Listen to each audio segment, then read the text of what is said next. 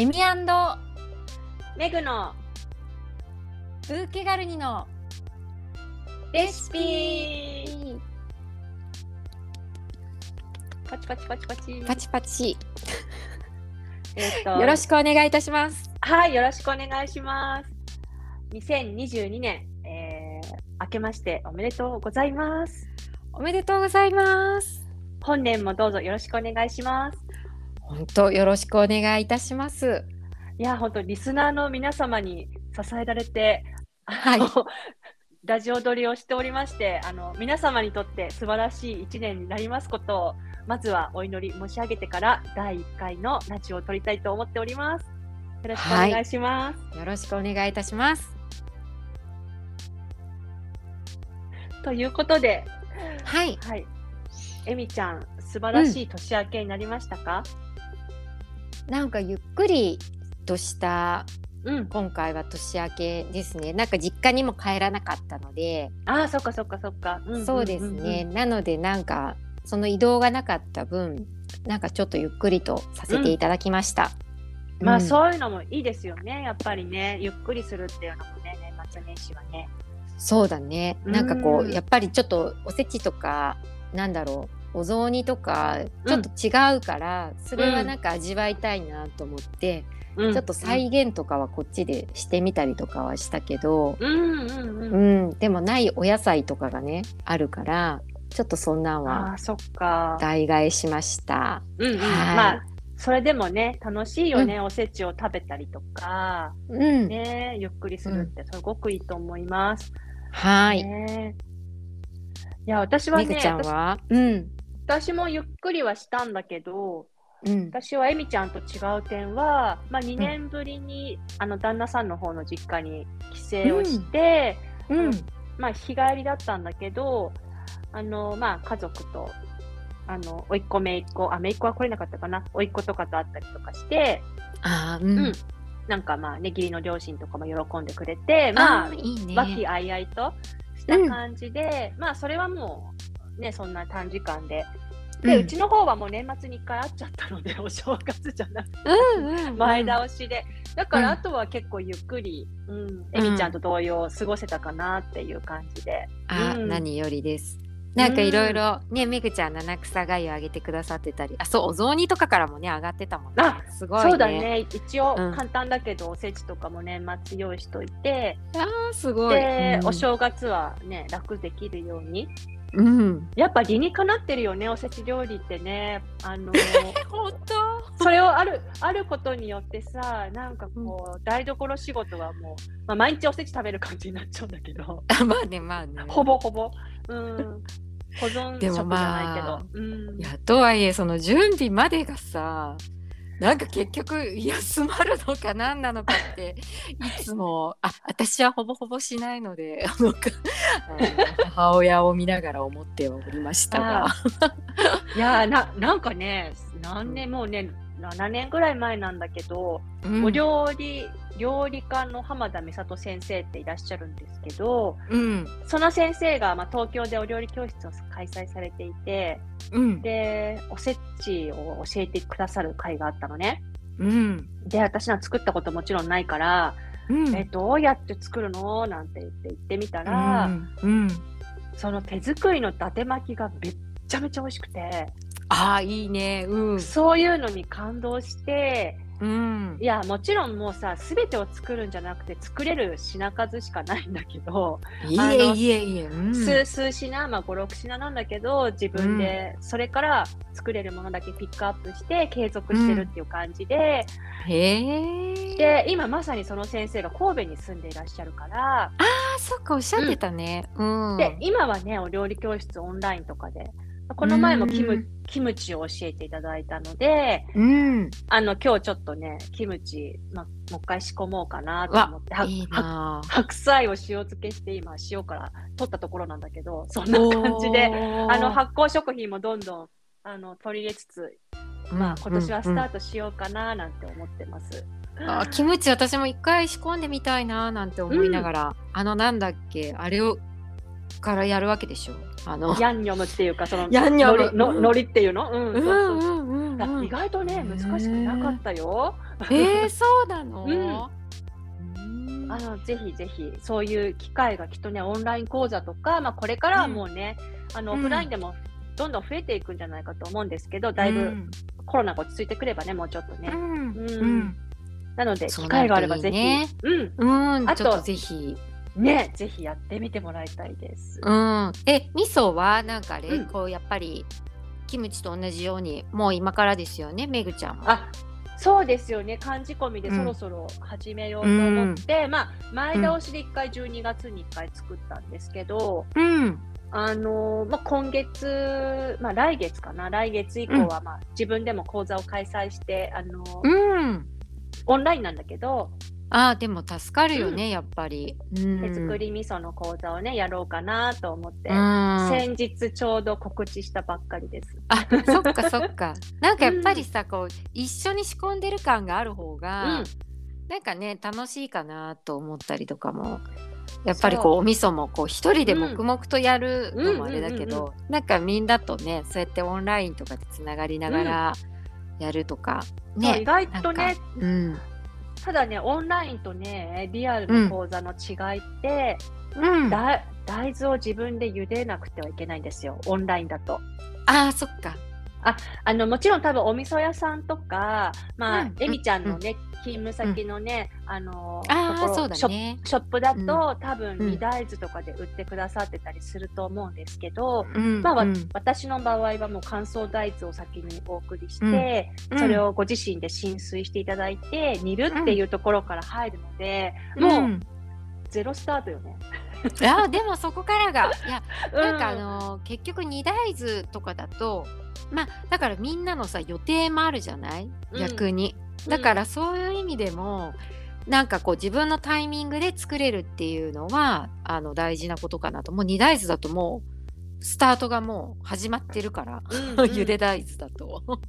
まあね、継続して作られたい人はその大豆をどうやってね、膨らんでいくのかとか見るのも面白いし、うん。あの意外と楽しめるみたいで。うん。うん。でしかもねね。うん、出来高がやっ今回は1キロでやってるのでうん量としては多くないじゃない？決して。うんうんうん。だから初心者さんには作りやすいので、うん。あの実は昨年の春も3回ぐらいお味噌作りしたんだけど、うん。あのみんなねえ1キロから仕込んじゃっていいんですか？みたいな。うん。なんかね5キロとかあー。10キロとか仕込まなきゃいけないみたいな。公民館でおばあちゃんが集まって仕込むんだみたいなイメージがみんなあるみたいで意外と、そっか。うん、え1キロからできちゃうんだみたいな感じであの意外とご好評いただいてて。へえうん。うんうんで出来上がった後もいやすごい美味しくてまた参加しますとか言って2回目今回参加してくださる方いらっしゃあるんだ よかったよかった。そう、ん。結構うん。ななんかねもうあれもきっかけみたいなもんだからね。それでうんまあ毎年のね、まあ、今年1年分を仕込むぐらいの思いで、うん。ほんとねなんかやっていくっていうかすごいそれだといいサイクルになるよね。うん。うん。まあ、だから1回に私も昔はね、6キロとか8キロ仕込んでたんだけど、うんうんうん、めちゃめちゃ自分で豆茹でるのとかすごい大量になって大変だから、あの、一月一月ずつ作ってって、あの、毎あずらしていくみたいな。じゃあ面白いかなとかちょっと思ったりなんかもしてるんだけど、なかなどかね、うんうんうんまあ現実的には3キロずつぐらい仕込むのもね、意外といいかもしれないですよね。でもまあ開けてから保存することとかも考えると実はその1キロ単位とかでやっておくと、まあそう冷蔵庫にね。ね入れたりとか、うん、することもできると思うと。だからほらわざわざ別に移したりとかさするパターンもあるじゃない、うんうんうんその多く仕込むと。だから本当それはいいよね。うん。まあ、なので、あの後でもしねあの、私もオンライン講座2月の5日とうん22日に開催するんですけど、まあ、うん詳しい時間とかお申し込み方法は概要欄に貼らせていただきますああので、ぜひぜひあのもしよかっったら、ご興味ある方はぜひご参加いただけたら嬉しいたです。うん、なんか楽しくねなんかやっぱりもう仕込むと楽しい菌もうん、あの入って 味噌がきっと美味しくそうだなるから。よね。うん。あのあれだよね、えみちゃんの勤務先のショップでも、なんかお味噌作りのキットが売ってたりとか、何かあるんでしたっけ？うん、あ、ありがとう。そうね、あの、うん。ネイバーフードっていう、うん。まあ、神戸にあるショップですけれども、そこで、あの、お味噌もまた、今回黒豆と普通の大豆味噌と、ああ、すごい。うん、あの仕込めるキットも、まあ、それはね、あの、もうみんなの作れるような形でもう混ぜるだけっていうパターンもあるし、茹でるパターンもあるんだけど、まああ選べるようにはなってますみたいあな。じゃあそれはお豆から自分で茹でるタイプと、が一つと、もう一つはもうお豆が茹でてあって、もう麹とお塩も混ぜてあってそれを自分で混ぜるだけっていう本当にもう簡単って言っちゃあれだけど、そうね。も意外とすぐできる。っていう2パターンが売ってる。うん、えー。やっぱりあのなんだろう。多分あれだよね。そう茹でると多分クールで送んなきゃいけなくなるのかもね。そうそうだったはずだから。そう、うんだからまあやっぱりそのめぐちゃんのねなんかあのやっぱりお家でしっかりなんかこう豆の膨らむ状況とかを見ながらとかっていうのがまあちょっと一番リーズナブルにはなるかもしれないなとは思いますけど、送料とか考えると。あとねめぐちゃんのオンラインのみんなで一緒に仕込んでる感もあるけどこちらはなんか動画配信で皆様の、お家で見ながら黙々とうんまあ一応そういう動画配信をしてるけどそれを見ながらっていうような感じにいやいいですなってまね。す。うん。いやその私もちょっと黒豆でねお味噌を作るってすごく興味があって、うん。で実際いい黒豆ってなかなか手に入るのかななんてそうね思いながら、だから、うんえみちゃんのところでのやつを一回買ってみてあで、うんうん食べてみてうんね次回以降自分でまた黒豆買ってどう違うかとかね味比べもいいかななんてちょっと検討中なんですよね実は。ああぜひぜひ。うん。あのまあなんか森田さんと言って、うん。あの丹波篠山のまあ今ちょっと合併しているから篠山なんだけど実際には、うん。そこであの無農薬であの黒豆とか、あとお米とかね実は今、うん。オーガニックコットンも挑戦してらっしゃってみたいなえー農家さんが。なるほど。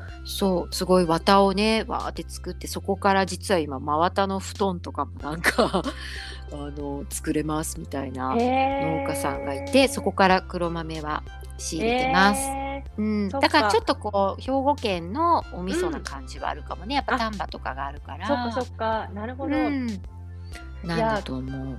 私の方はちょっと今材料のお話が出たので、ちょっと、うん。あのご紹介すると、お味噌の材料が、あのうん。オーガニックのあの、うん、米麹、有機生麹で、あと、うん。まあ、有機大豆なんですけど、うあのん、工房自体はあの宮城県の石巻の方にあって、あのうん金沢オーガニック味噌工房さんっていうんですけど、うん、そこのあの大豆もね、宮城県の在来種の宮城白梅っていうすごくお菓子にしてもいいぐらいの甘いもので、うん、うん、あ、なんかすいません、うちの鳩時計が鳴っちゃってる。え大丈夫よ。じゃあ12時だからさ、12回鳴っちゃうんだけど 大丈夫。いいわよ。失礼しました。とんでもない。うん、で、そこのね、あの、おうん味噌屋さんの麹を作ってらっしゃる方が、うん、最近知ったんですけど、うん。めっちゃ若くてイケメンさんなんですよ。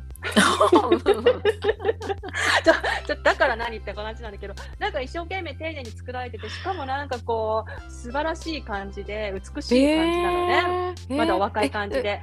そのなんかこう肌がすごくとかっていうのはあるのかしら？なんかわかんないけど。あの、まあもちろんね、そのね、動画で、あの、うんあ、インスタのストーリーかなんかで、米麹作ってますとか、デ麹やってますとかって映ったり、さたまにおしゃべりされてる時が、もちろんマスクしてだからなんだけど、うん、でもね、素敵な感じで、なんかねすごいほら、お味噌とかも楽しく作ると美味しくなるのと一緒で、いやーもう本当そう。もう、うんそんな丁寧にイケメンさんが作ってて、もう一生懸命若い人があ美味しいって。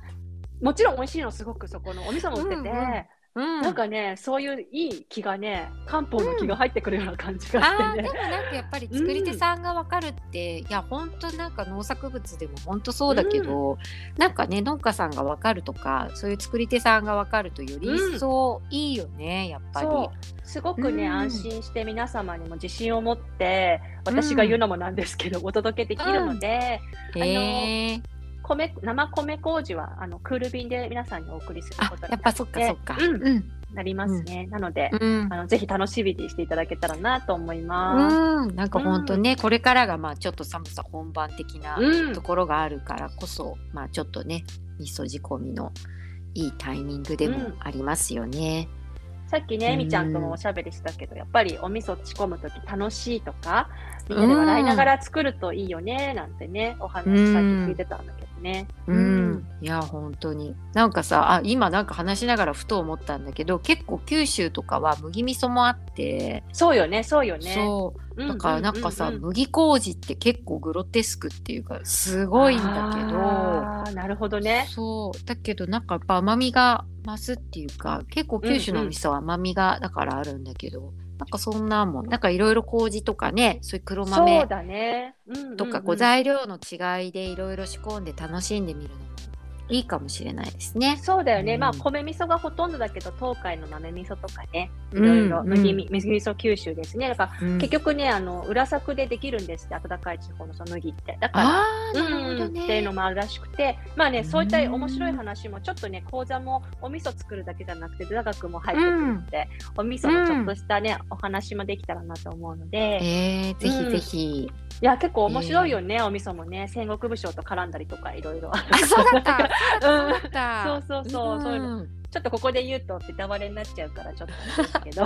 まあいろいろ面白いんだよねエピソードが。うん、まあでもなんかこれからのちょっとまた楽しみのうん、ね、一つとしてなんか楽しみながらなんかこの1年分ね。のなんかね来年かまあ実際には、うなんかこうねみんなの健康を祈りながら、まあ、仕込むというこう、うん。なんかこうルーティーンの季節っていうか、そうなる季といいですよね。ね。うん、やっぱいいですね。ね。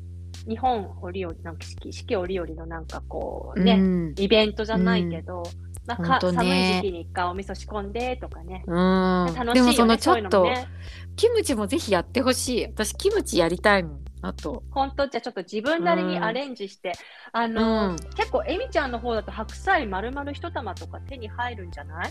うん入る入る、まあ関東ではもちろん手に入るけど、きっと美味しいのがありそう。うん。ああいえ。でもまあねあのなんかライフスタイルにもよるものね、うん。なんかね、まあでもね、大体半玉ぐらいで作るのが作りやすいかなとは思うんだけど、うんへえ、私もちょっとけん研究重ねたらぜひキムチ講座もうんぜひ企画してほい。しいです。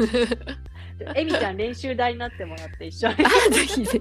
練習台って失礼ね。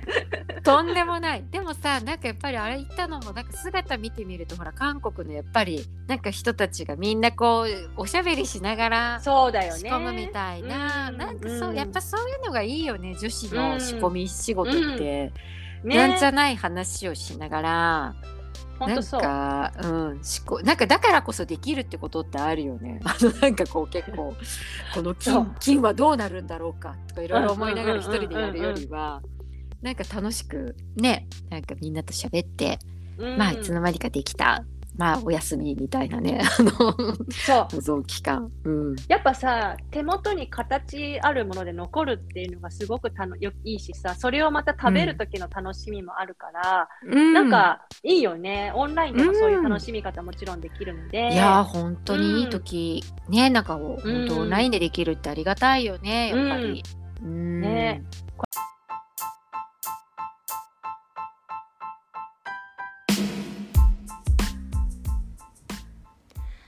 ここで1点お知らせがあります。先ほどラジオの中でオンライン手作り味噌講座についてお話をさせていただきました。えーちょっとですね、情報を追加しますと、縁起の良い日とされる一流万倍日に仕込むお味噌講座を開催します。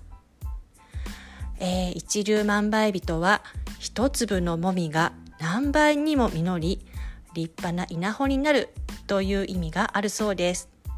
そのため一粒万倍日は何事を始めるにも良い日とされているそうです、えーお味噌作りが初めての方もご安心して参加していただけるように、えー事前に、えー準備する大豆の浸水ですとか見方の動画なども事前に配信いたします、えーぜひこの機会にご参加してください、えーオンラインでお会いできることを楽しみにしています。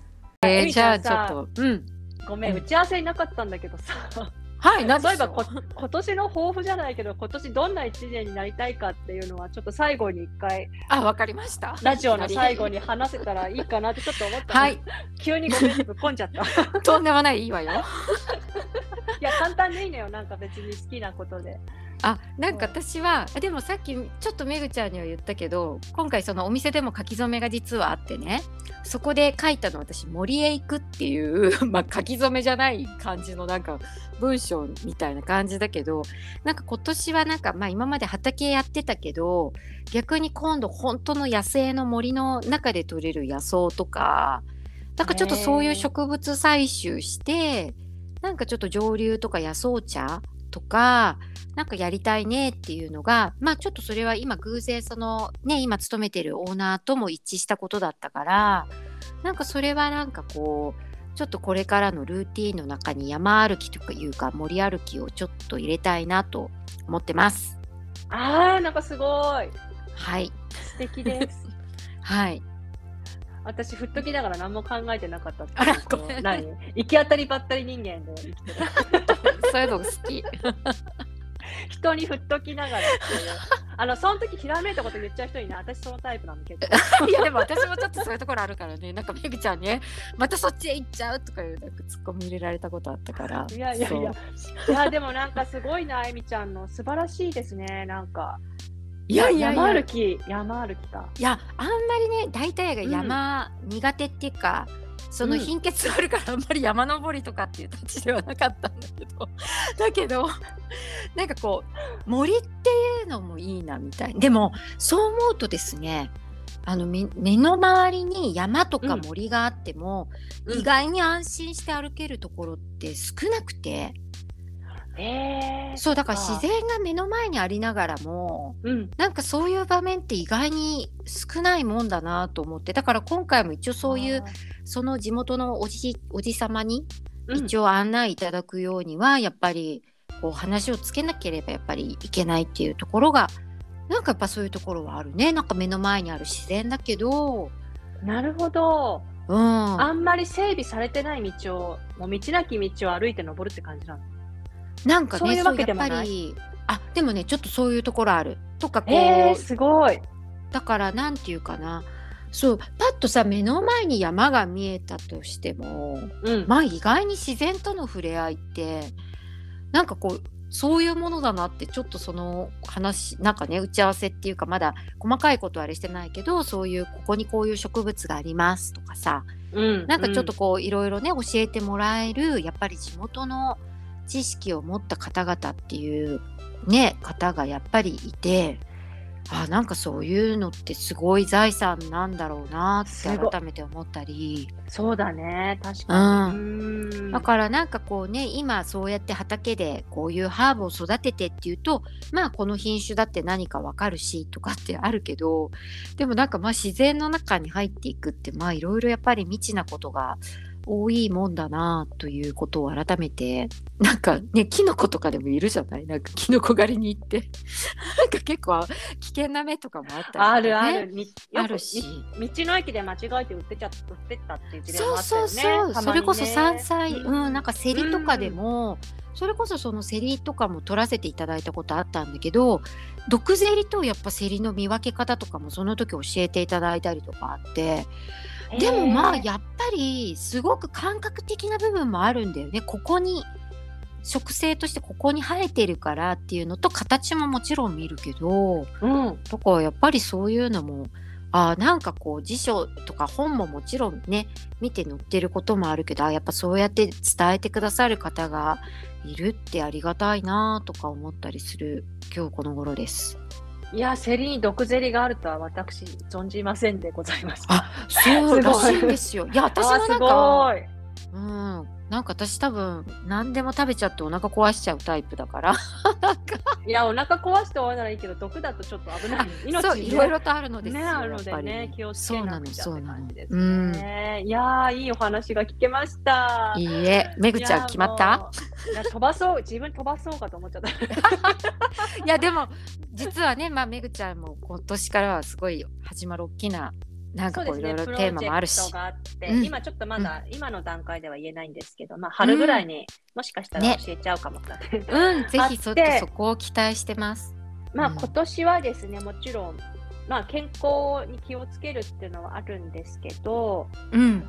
まあ、うちの夫も言ってたんだけど、楽しもうと。うん。いや、大事。で、あのー結局、人から見たらそれ楽しいことやってるじゃんって言ってもなんか不安になってやるとそれそれ終わっちゃうからとにかくうん自分が楽しいってその時を楽しんだり自分が楽し,、楽しいなっていうことを選んでやっていくっていうかむずうまくちょっと伝えられないんですけどうん、うんでもわかる。特別なことじゃないんだよね。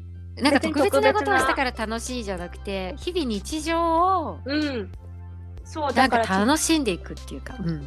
まあ、ちっちゃなことでも例えば今日だったらこのラジオはもちろん楽しいしそれが終わってちょっとキムチを今日は仕込んじゃおうかなとか、それもわあ楽しい美味しくなりそうめっちゃ楽しいみたいななんかそううん。日々のちっちゃな幸せを少し楽しんでいこうかなっていう、うん、噛み締める感じあるよね。そう。の。うん。まあ、そういうものをし本つつ、うん。まあ、あとはちょっと自分のアップデートして知識を増やしたいので、うん。まあ、ちょっとお勉強もしようかなっていう感じがありまして、ああ、でもすごく大切なことです。なんか些細なことを楽しんでいけるよううなん。毎日にはしたいものですね。ん。そうで。すね。うん。ということになりました、はい。目目標いや本当でも笑い一笑いぐらいでね笑うだけでも多分味噌は美味しく仕込めるし本当に、ね。うん。いい菌を発していきましょうじゃあ そうですね、ポジティブに。ポジティブ菌ポポジティブオーラをばっかり。そうねなんかこうあんまり無理くりなことじゃなくて本当になんかこうね、日常のあーありがたいみたいなねそう。太陽ありがたいぐらいのねあでもね、本当に毎日ね、そういうポジティブな言葉を発してると、やっぱりそういうものが来るらしいですよ。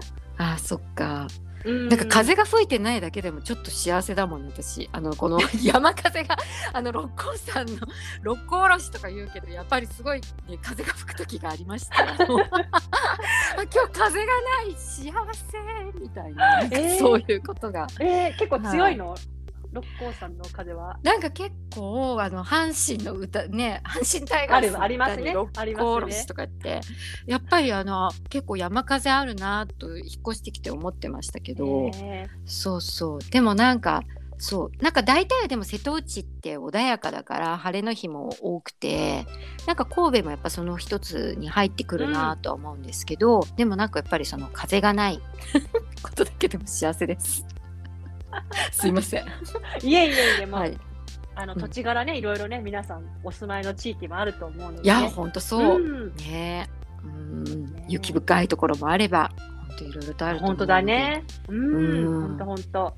ねちょっと季節がね、だいぶもう冬、はい春より向けてますけど、まだ寒いので、うん皆さん発酵食品を食べて、はい免疫をアップして、はい。まあ、気が向いたら一緒にお味噌を作ったり仕込んだりして、いやー本当、ね。ぜひめぐちゃんの参加してみたら面白いと思う、うん一緒に作れるから。うん、ね、あとえみちゃんのショップのところで買ってもいいですし、うんなんかちょっとね黙々とっていう人は、ぜひ。結構ね、あのネットで調べるとね、手作り味噌キットとか売ってたりもするので、ご自身の、ねうん。ライフスタイルに合う形で、はい。